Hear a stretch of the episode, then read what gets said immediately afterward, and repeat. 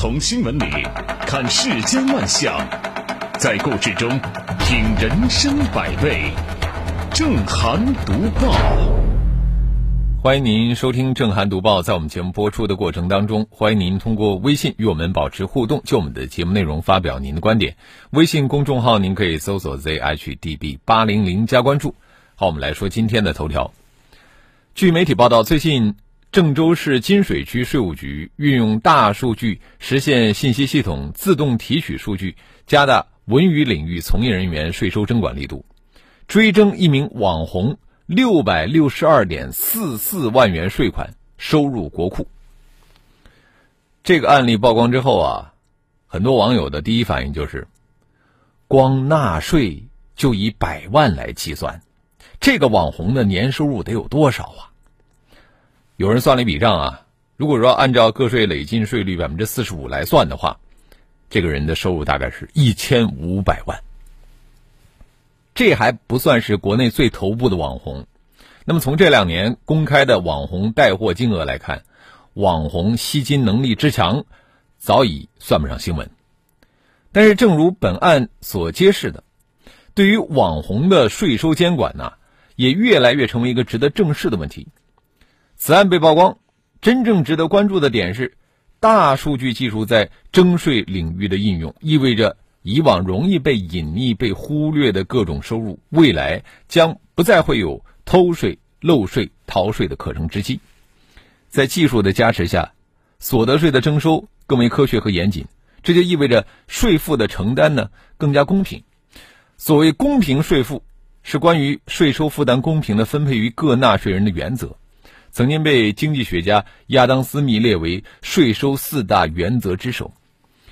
以前呢，受限于技术手段，对于多元化的个人收入情况，税务部门并不能够有效掌握。大家都知道啊，明星、网红收入不菲，但是受限于他们的收入渠道多元、不确定因素多，那么对他们的个人所得税的征缴计算比较困难。他们呢，往往收入金额巨大，而且更是偷税漏税的重灾区。你看，此前屡屡曝光的明星偷税漏税事件就是佐证。长期以来啊，咱们中国的个税制度呢，都是按照分类来征收的个人所得税制，就是对纳税人的各项收入进行分类，采取分别征收各个清缴的征管方式，取得个税收入。这种个税制度在客观上就造成了像我们这种收入来源单一的工薪阶层，我们缴的税其实很多。而那些收入来源多元化的高收入阶层呢，他们缴的税反而少，这样的一个问题，这很不公平，是不是？明星和网红只是其中大家关注的比较多的人群之一。此前对于个税改革呢，大家往往就是关注这个起征点的问题，但事实上啊，从当前的税制改革进程来看，个税改革的重点不仅仅在于提高征税的起征点。更重要的是，合理设计劳动所得与财富所得税收分配关系。当前呢，新一轮的科技革命和产业变革加速演进，大数据技术已经成为了驱动经济增长的新动能。在税收治理当中，税收征管诸如税基、税源、税种、税率等涉及海量的税收大数据，将会成为保障税收的坚实底座。以后啊。网红啊，什么明星要想偷逃税款，将会变得阻力重重。而规范网红和明星缴税，其实也是为新经济护航。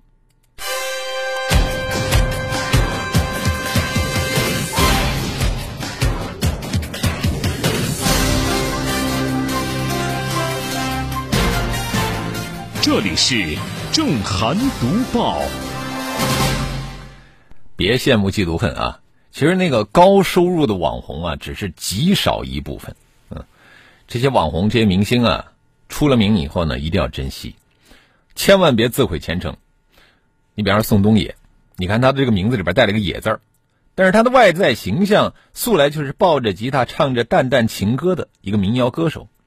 二零一六年，宋冬野因为吸食大麻被北京警方控制，这才让公众。真正见识到他野的一面。如今五年时间过去了，已经被很多人都遗忘了。没想到，宋冬野又因为一篇深夜求公道的微博，再次回到了公共舆论空间。据宋冬野自述，他计划在成都举办的线下演唱会，因为遭到群众投诉而临时取消。他认为，官方的规定是三年禁演期，而如今他吸毒已经过去五年了，为什么还不能正常工作呢？他强调，他也拥有合法工作的权利，并且指出。恶意举报的群众妨碍了法律法规的公正。宋冬野在吸毒之后及时改正，确实不该被继续指责，啊，他也不应该继续活在吸毒的阴影里边。但是啊，他继续为当初吸毒的动机辩解的时候，却惹怒了网友。宋冬野强调。艺人行业是抑郁症和精神疾病的重灾区，往往在最无助、绝望的时候，贩毒者有预谋的出现了。谁能扛得住被伪装成糖的毒药呢？这种说法，难不成是为其吸毒行为找合法的理由吗？此前的不少明星涉毒被捕之后呢，当被问及吸毒的原因，总会想方设法找借口，说什么啊要激发灵感。逃避压力啊，还有的说是为了应酬保持身材。总之啊，都不是他们的错啊，都是有其他的原因。其实这些理由根本就站不住脚，因为任何原因都不是一个人选择去吸毒的借口。说到底啊，明星吸毒还是德不配位、义不配位惹的祸，腰包鼓了的同时，还受到万千追捧、一呼百应，声色犬马之下丢了从艺做人的初心。公众看得见的是。当网友问他说：“你干嘛非要当艺人？不还是图来钱快吗？”宋冬野的回复是一句脏话。一时行差踏错，误入歧途，社会给了他改过自新的机会。网友统计了这些年宋冬野的日常：出新歌、接商演、跑音乐节，一样不落。可见他并非活在吸毒的阴影里，只是少了此前的前呼后拥。如此差距呢，让他也不能接受。依然还在为当初吸毒的动机辩护。无论当初吸毒是自愿也好，生活所迫逼不得已也罢，当初犯错的人总归是他自己。正如网友评价说：“毒品又没有掰开他的嘴，自己跑进去。”宋冬野把主动接触毒品的自己包装成毒品的受害者，很难博取公众的同情。我们希望舆论的反应能够警醒某些还想继续装睡的艺人，与其卖惨辩白，不如啊踏踏实实的承认错误。这里是正涵读报，错了就错了，是吧？别狡辩。我们继续说的这个事儿也明显是错误的，但是有一些学校啊、幼儿园还在坚持，你说他们图了啥呢？近日，有南宁网民在人民网上留言称，南宁的中小学在学生入学的时候，学校要求填写学生父母、祖父母的工作单位和职务等信息。该信息并不作为学生入学的必要条件，也不影响学校的正常教学，而且会造成教师工作当中的不公平现象。建议禁止中小学收集家长工作单位和职务信息。南宁市委办公室对此回复。家长的民族、工作单位和职务等信息不是必填项，家长可自愿填报。呃，这就表明啊，学校方面是不可以强制家长填报相关信息的。但是呢，仅有此说法还不够，填报这类信息啊，并且和人情世故相缠绕，可能会引发诸如歧视学生、个别关照的这种乱象，伤害学生的心灵，制造教育不公平。呃，在今年三月份。天津的那位对着台下学生怒吼说：“以前带的学生，其家长非富即贵，甚至直斥说人家妈妈一年比你妈五十年挣的还多的那个女教师啊，堪称是另眼看人的代表。”他的发飙被录播，那是个意外。但是个别老师对学生家长的背景异常关注，又对部分无光环的学生缺乏公道心，这不是偶然现象。近来呢，多地网友反映此类焦虑。这个家长职务和单位信息和学生在学校接受教育没有半毛钱的关系，本来就应该直接删除这类选填的项目，保留这类选填项目，其实就有画蛇添足之嫌，又有损害个人隐私权之嫌。一些政府部门表示不强制填报，但是现实当中啊，很多的学校包括幼儿园，隐形的强制手段并不少见，存在的它未必就是合理的。至少填报家长职务和单位信息，它就不具备合理性。人们之所以在这样的一件件小事上斤斤计较，甚至摆出寸土不让的架势，根本原因是这些小事儿它连着教育公平，连着人心好恶，马虎不得。世道人心在其间，格外的清晰。我们期待群众的良好心愿早日实现。这里是正涵读报。你说啊，有一些学校、幼儿园，这个想着法儿的搜集家长的职务信息，总归背后是有算计的，是吧？我们继续说的官司呢，是各有各的算计。十月十一号，特斯拉汽车诉温州特斯拉车主陈先生的案子呢，一审判决结果公开，鹿城区法院判决被告陈先生向特斯拉道歉，并支付五万元赔偿款。成为了近期特斯拉首个名誉权胜诉的案例。车主陈先生说要上诉。呃，我们先来回顾一下这个这个纠纷啊。二零二零年八月十二号晚上，温州一辆特斯拉在开车的时候进小区停车场时失控，撞了十几辆车以后才停下。陈先生以刹车失灵为由在网上维权，然而后续的鉴定报告显示，车辆。并没有踩刹车的迹象。事后，陈先生做笔录的时候承认错把油门当刹车。在本次事故当中，被指刹车失灵的特斯拉确实是被冤枉了。据报道呢，此案是特斯拉近期第一个名誉权胜诉的案例，可以说具备标志意义。不过，车主错误维权可以论证特斯拉在此次事故当中的无辜，却并不意味着。在对待消费者上，特斯拉已经做得足够好，说没有可以再质疑的余地。事实上，最近一段时间以来啊，特斯拉上演了多次反诉车主的案例。比方说，前不久啊，特斯拉因为售卖事故车而退一赔三，认赔了一百五十二万之后，他们又转身起诉维权车主，要索赔五百零五万。此外，河南维权车主张女士日前也表示，收到了特斯拉的起诉书，索赔的数额高达五百万。这个特斯拉对维权车主的天价索赔，如果说只是法律论法律，当然没有问题。毕竟啊，索赔的额度和实际的赔偿是两码事儿，是吧？在法律层面上呢，特斯拉有权狮子大开口。再者了，这个维权车主如果说在法律上站得住脚，自然就不用担心被天价索赔。但是我们也要看到啊。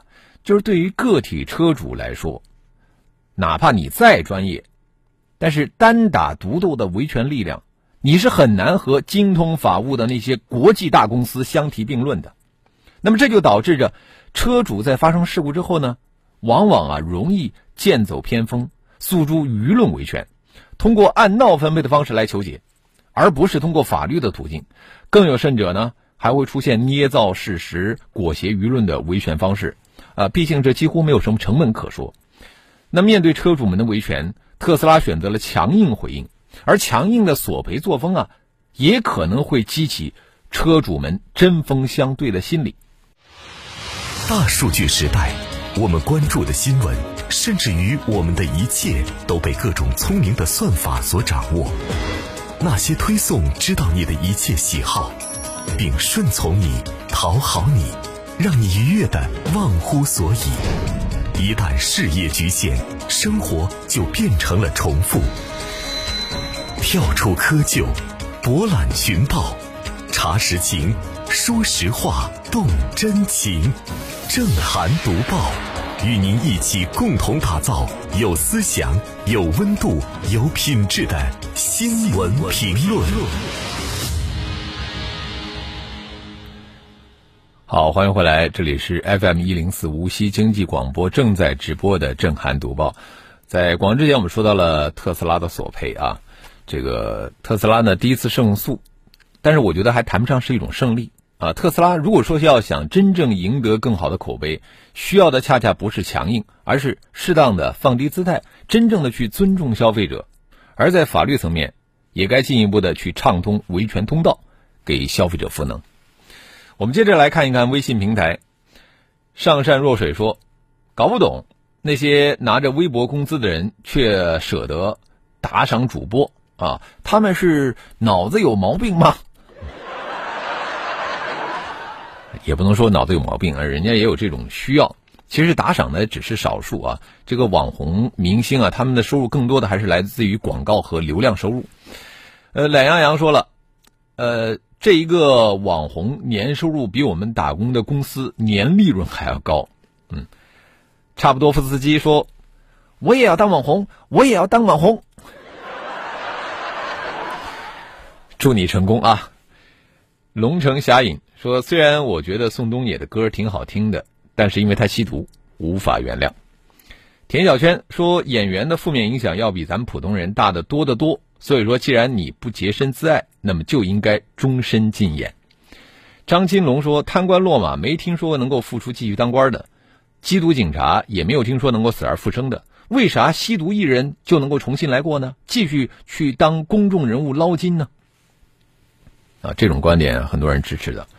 土豆说：“允许你做人，允许你改正，呃，你也可以去工地搬砖嘛，你也可以去做生意嘛，都可以养家糊口。但是做公众人物来钱快，你不配。”，向阳花森说：“要是我的小孩读书需要登记家长职业，我必须写一个什么厅长上去。不是，你要真的是厅长，你写没问题啊。你要只是客厅的厅长，那还是算了。”呃，再来看苏源，他说呀，袁华获得区一等奖的作文题目叫做《我的区长父亲》，这是网上的老段子了啊。呃，上进蛙他说还是买蔚来和小鹏吧，国产车不比特斯拉差啊。这个买特斯拉不必担心这个刹车失灵啊这些。呃，我们刚才说的那个案例，其实就是车主本身是踩着这个油门了啊，他说刹车失灵，这个其实是不对的。呃，这个大大梅说，我们幼儿园还调查过家长收入呢，而且还是 B 填项，我当时就选了一个五百万以上，多选了几个零儿。我也是好奇啊，你说这幼儿园包括这个中小学，为什么还要调查家长的收入呢？是吧？这个跟学跟学生在学校接受教育真的是半毛钱关系都没有啊！好，我们欢迎更多的朋友可以就我们的节目内容来发表您的观点。微信公众号您可以搜索 zhdb 八零零加关注。买的没有卖的精，就是某些企业啊天花乱坠的宣传真的是迷惑性很强。能量二百四十千焦。碳水化合物八点七克。现如今啊，食品包装上的一系列数字越来越受到消费者的关注。然而呢，这标营养是真营养吗？我们以某超市的一款儿童水饺为例啊，售货员一直在宣传说这个水饺啊低盐，但是含量表却显示这款儿童水饺每一百克的含钠量比同品牌普通水饺还要高两百毫克。什么零糖、零脂、零卡，富含膳食纤维，满足每天维生素需求，这些营养标签对于普通者、消费者来说，真是一点都不陌生。但是这样的一些标营养，无外乎是迎迎合消费者的需求。甚至正如媒体所言啊，营养概念超越了口味儿，成了吸引消费者的最大噱头。只不过名头越多，消费者越糊涂。为什么呀？事实上啊，食品营养标签很可能是乱花渐欲迷人眼。就有的消费者购买灵芝的乳酸菌饮料，原本以为自己买到了健康的食品，其实之后才认识到，这个灵芝只意味着它不含脂肪，并不意味着它低糖低热量。因为这样的乳酸菌饮料，它的含糖量一点都不少啊，甚至比其他的饮料还要高。那么，对于上述现象，其实真的不能纵容。一方面呢，我们需要对规则更加完善。现在，国家卫健委正在组织对预包装食品营养标签通则进行修订，那么新标准呢，有望增加预包装食品对糖和饱和脂肪等强制性的标志要求。另外一方面，就是需要我们的市场监管执法持续发力，就对于一些乱标、错标产品成分含量的企业，要依法进行处罚、责令改正。同时呢，应该加强相关知识的普及和消费警示，使咱们的消费者正确的认识到食品营养标签，谨防呢被一些噱头所蒙蔽，从而呢让自己的权益受损。此外，就是咱们的消费者应该啊养成健康的消费观。你比方说，根据世界卫生组织的指南，成年人每天这个游离糖的摄入量不应该超过五十克，最好不要超过二十五克。而据专家介绍，很多的减肥人士啊，只盯着能量这一栏目看，他忽略了其他的指标，这一点都不科学。所以说呢，消费者消费的时候千万不要只盯着食品的营养标签。而应该坚持理性消费、健康消费。企业呢也应该尽到法律和社会责任啊。以媒体报道的现象为例，中秋节期间啊，就有企业在制作月饼礼盒的时候呢，为了追求低糖效果，在月饼中添加了部分人群不耐受的代糖成分，导致食用者出现了腹泻的症状。这样的情况就是一再警示，说企业依法依规行事，不仅仅是要对消费者负责，也是要对自身的。发展负责。这里是正涵读报。我们再来说这个事儿呢，最近也是上了热搜，说有一位大妈在超市用糖果付款，这个视频上了热搜。视频中的超市长期用糖果来代替找零，于是呢，该大妈就把这个超市里用来找零的糖果攒下来。并且呢，在该超市消费后用糖果来付款。这个视频一经发出啊，就引得众多网友参与讨论。视频中超市用糖果找零的现象，在早些年真的是很常见，但是随着科技的发展，网络支付逐渐普及以后，这种现象已经慢慢消失了。我们先说超市用糖果找零，它不符合相关的法律规定。那么，如果说可以用糖果、创可贴、口罩这样的物品来代替人民币，法定人民币的权威性就受到影响，人民币的作用和价值就会打折扣。那我们抛去超市错误的做法这层外衣，我们更应该注意到，没有跟上科技发展的老年人生活状况这层内核。老年人因为跟不上科技发展而导致的出行、就医、办事难等问题，现在是屡见不鲜。在人口老龄化的背景下，我们需要正视并且解决这个问题，才能够让老年人被科技发展边缘化啊！不要让他们成为所谓的数字移民。解决老年人跟不上科技发展所带来的问题，首先需要从各个方面着手。你比方说，政府要不断的完善相关的服务保障机制，就是保障老年人在社会中的权利和尊严。其次呢，就是咱们的高科技产品在设计研发的时候，应该面对更广泛的人群。思考不同群体的需要和用户体验。最后呢，就是社会应该多多的关注老年人在科技时代的生活状况，给予老年人更多的耐心和善意。科技发展是冰冷的，但是科技发展下的社会应该是充满温度的。不让老年人群被科技发展所抛弃，既是尊重他们，更是尊重未来的我们。好了，今天的震撼读报我们就说到这里，感谢您的收听和参与。更多的交流，请您搜索微信公众号 zhdb 八零零加关注。